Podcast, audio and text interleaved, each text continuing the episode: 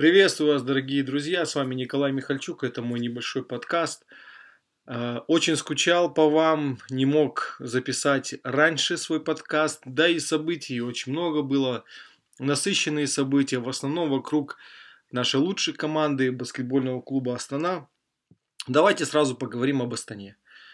Кризис сейчас у команды, проиграли три матча, Автодор, Калев, дома Нижний.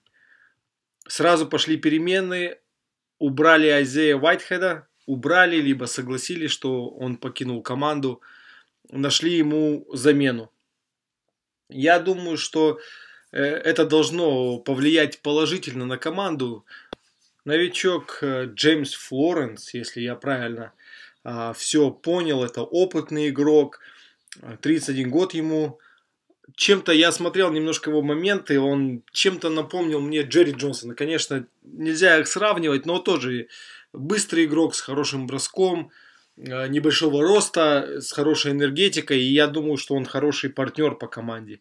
Посмотрим, он многого добивался в Польше, но как-то этот сезон, как из новостей я понял, начинал в Ливане. В Ливане играть очень сложно, там специфическая достаточно лига. И вот сейчас э, есть вариант с баскетбольным клубом Астана, он, конечно же, его принял. Э, его знает тренер именно по Польше, Эмиль Райкович, я, я думаю, он хорошо знает его возможности, потому что Айзея Уайтхед, он все равно был немножко, но кот в мешке, потому что игрок с большой репутацией, молодой, вроде бы уровня НБА, а вот так и не сыграл. То же самое в начале сезона я, в принципе, говорил и о нем, и я говорил где-то о Коте Кларке тоже, что игрок вроде бы он сильный игрок, но как именно в Астане он сыграет, это сложно. И пока я не вижу от Коти Кларка вот той звездности. Я даже, ну невозможно, наверное, сравнить Коти Кларка, который играет сейчас в Астане, с Коти Кларком, который играл в Автодоре, или даже с Джей Джеем О'Брайеном, который играл в Астане, мне кажется, в прошлом году. Джей Джей, он был намного сильнее, чем Коти Кларк, который есть сейчас. Но ожидания были от Коти большие, он был подписан как звездный игрок, как игрок, который будет тащить команду. Посмотрим. Я надеюсь, что вот этот выезд, ну понятно, что с ЦСКА будет очень сложно играть, тем более ЦСКА сейчас злые. Вот сегодня проиграли в очень сложном матче в Макаби. ЦСКА команда звездная, супер команда. Понятно, что дома они не дадут Астане много шансов на победу. Да, если Астана выиграет, это точно будет что-то фантастическое. А вот потом выезд в Польшу, это очень важный матч, потому что Зеленая гора неплохая команда, хорошие подобраны легионеры, неплохие местные игроки. И вот сможет ли этот новый игрок, э, который приходит в Астану, акклиматизироваться, понять команду, в какой форме он придет, и сможет ли он сразу дать результат, потому что чтобы победить в Польше, нужно, чтобы все легионеры сыграли. А это именно то, что было в прошлом году. В прошлом году в Астане все легионеры практически каждый матч давали результат. Поэтому и сезон был фантастический, поэтому и сезон стал историческим. В этом году мы наблюдаем обычную картину для средней команды европейской, кое является баскетбольный клуб Астана. Легионеры, к сожалению, не все играют а, каждый матч. И легионеры подобраны чуть-чуть разного уровня. Вот тот же самый Джеремай Хилл, да. У этого парня, конечно, есть потенциал, он интересный игрок, у него есть бросок, у него есть скорость. Но он молодой, и у него совсем нет опыта выступления в Европе. И это сейчас видно. Он играет нестабильность, стабильности не хватает. Поэтому где-то в очень важных матчах или в матчах, где идет очень сильное давление, положиться на Джеремая Хиллу, наверное, полностью тот же самый Эмиль Райкович не может. Да, ну, кто еще кого? Душан Ристич тоже молодой для Европы игрок. Он просто европеец, он понимает, менталитет у него другой, не американец, но он еще молодой, у него нет еще достаточно опыта, чтобы каждый матч выдавать стабильно. Гроссел в прошлом году нельзя сказать, что он там супер игрок или у него много опыта, но у него все получалось, и главное, что у него было, это была стабильность. Душана Ристича у него есть потенциал, наверное, даже выше, чем у Гроссела. Но вот именно эта стабильность, она, наверное, со временем придет. Еще пару лет он поиграет на высоком европейском уровне. И, наверное, он будет более стабильным, и, наверное, он будет топовым центровым. Но хотелось бы это ему пожелать, но пока нет. Э, интересно будет. Желаю, конечно, моей любимой команде, той команде, за которую я всегда переживаю, победы. Но в этом сезоне в ВТБ все очень и очень жестко. Очень сильные команды, очень равные команды. Ну вот, те же самые Цмоки Минск, да, конечно, они аутсайдер. Но на самом-то деле не зарубаются со всеми. И на выезде они Калев. В отличие от Астаны, они обыграли Калев. Э, мне нравятся Цмоки, да и мне вообще Единая Лига ВТБ и вот Евролига в этом году очень нравятся оба турнира, потому что очень много ровных команд, очень много интересных команд, и часто фавориты допуск, допускают осечки с аутсайдерами. Вот. Ну, это интересно.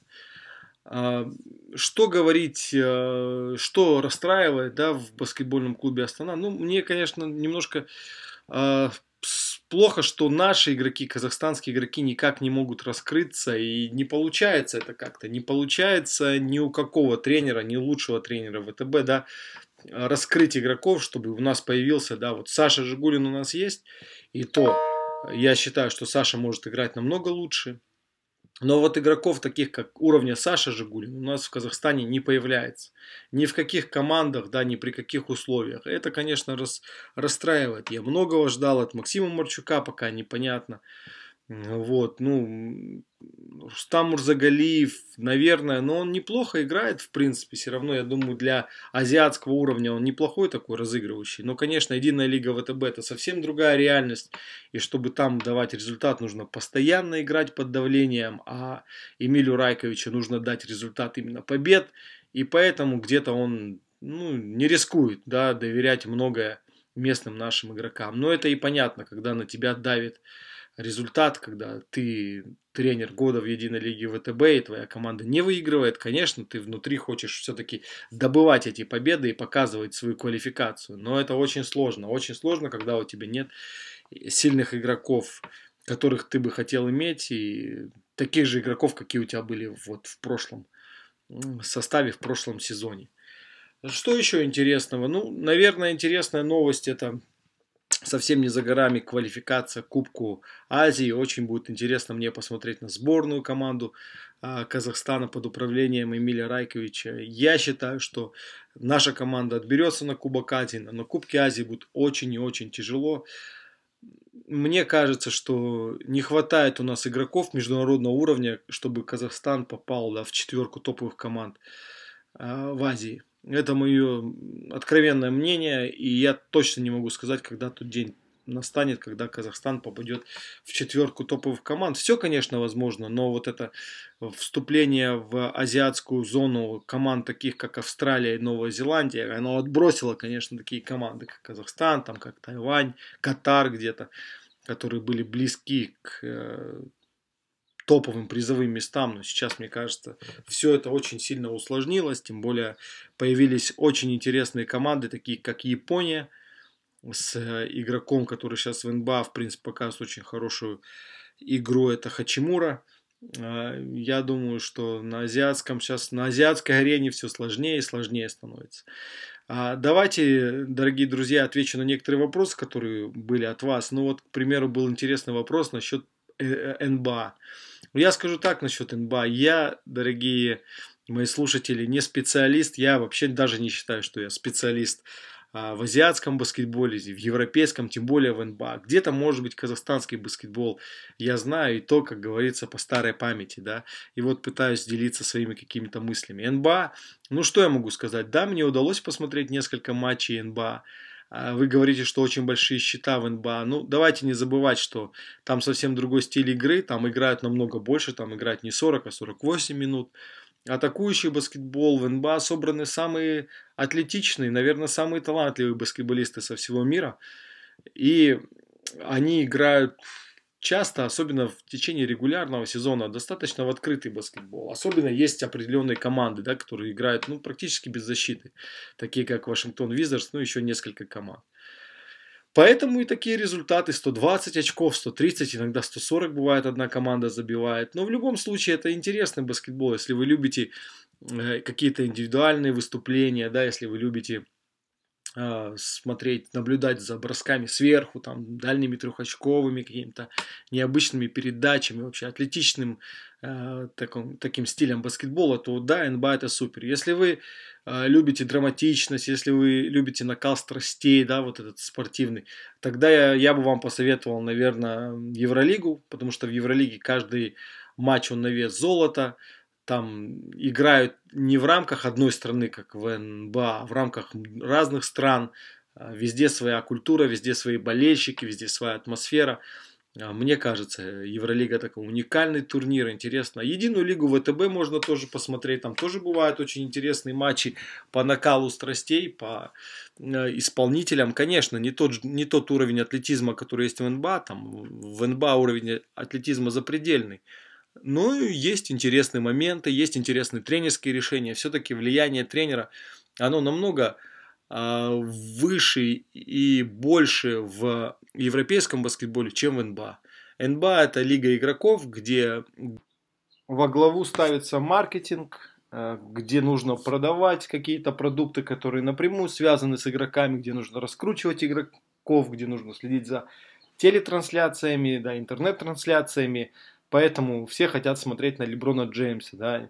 Мало кто хочет смотреть, я не знаю, на Фил Джексона. Ну, есть, конечно, там выдающийся, да, Грег Попович, который не только супер тренер, но еще и шоумен где-то, да. Но это, наверное, больше исключение с правил. Вот, поэтому по НБА, ну, я могу какое-то мнение дать, но я точно не специалист э, в этом плане. Ну вот такой небольшой подкаст для вас, дорогие друзья. Давайте будем оставаться на связи, давайте будем делиться своими мнениями. Э, много будет интересного. Вот э, совсем скоро будет уже Новый год, Рождество, праздники. Наша команда будет Астана выступать и в Москве, и потом в Польше. Давайте последим за этими играми. Много интересного будет в национальной лиге. По национальной лиге, наверное, отдельный подкаст я запишу, проанализируем там выступления лучших команд, лучших игроков. А, там тоже много интересного происходит. Я это как бы не затронул в своем подкасте, но к этому мы обязательно вернемся. А так, дорогие друзья, давайте любить баскетбол, давайте любить казахстанский баскетбол и будем с вами на связи. С вами был Николай Михальчук. Спасибо вам.